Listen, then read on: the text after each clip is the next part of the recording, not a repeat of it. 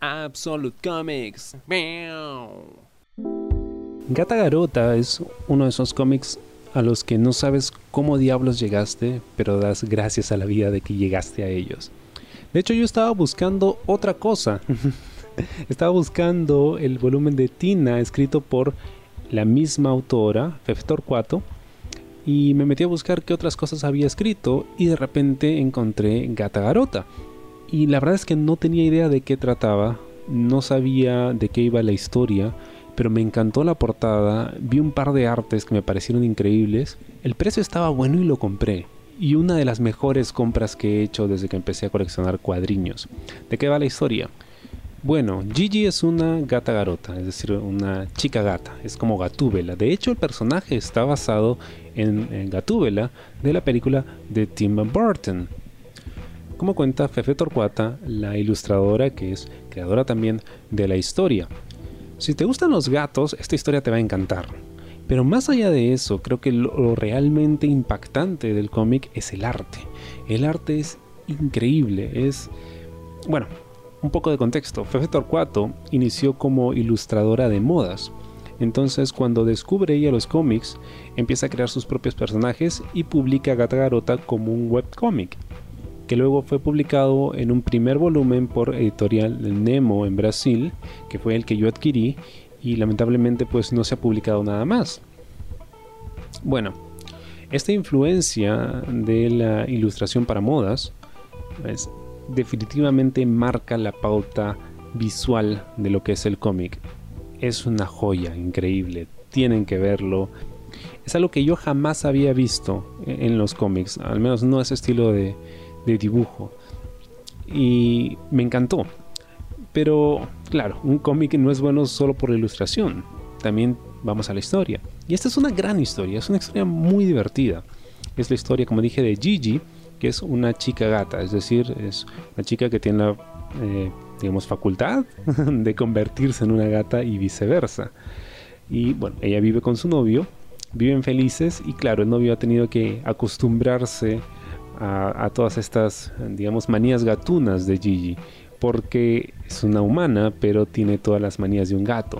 Y de vez en cuando se transforma también. Entonces es divertido ver cómo encuentra el balance entre una naturaleza y la otra mientras convive con su novio y hace su vida diaria. Ahora, empezó inicialmente como Gigi, y su novio y de repente vamos conociendo a su familia porque ella no es la única que tiene el poder de convertirse en gato, sino está toda su familia, que son personas gato, y eh, pues vamos a encontrar una serie de situaciones muy cotidianas que suelen verse en todo tipo de familias, ¿no?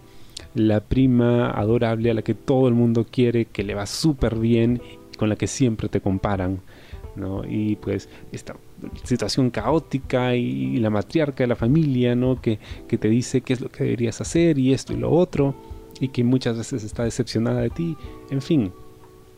Es una historia muy divertida. Lamentablemente no se completó y es una verdadera pena. Eh, creo que, bueno, no estoy muy seguro si se continuó en el formato de webcomic, no he podido encontrarlo, pero en términos de publicación en formato físico solo llegó a lanzarse ese primer volumen. Que de verdad vale la pena. La historia da para más, o sea, nos deja con un cliffhanger. ¿no? Que digamos podría terminar ahí quizá, pero creo que daba pie para continuar las aventuras de Gigi y ver qué pasaba, ¿no? Con ella y con su familia. Pero lo que leí me encantó. Visualmente una verdadera joya. Y la historia divertidísima, divertidísima. Y con sus momentos emotivos también. Eh, claro, es, más una comedia, ¿no? pero tiene sus, sus toques, digamos, muy humanos, muy centrados en relaciones interpersonales, que creo que le dan el extra a una historia a la que llegué de casualidad.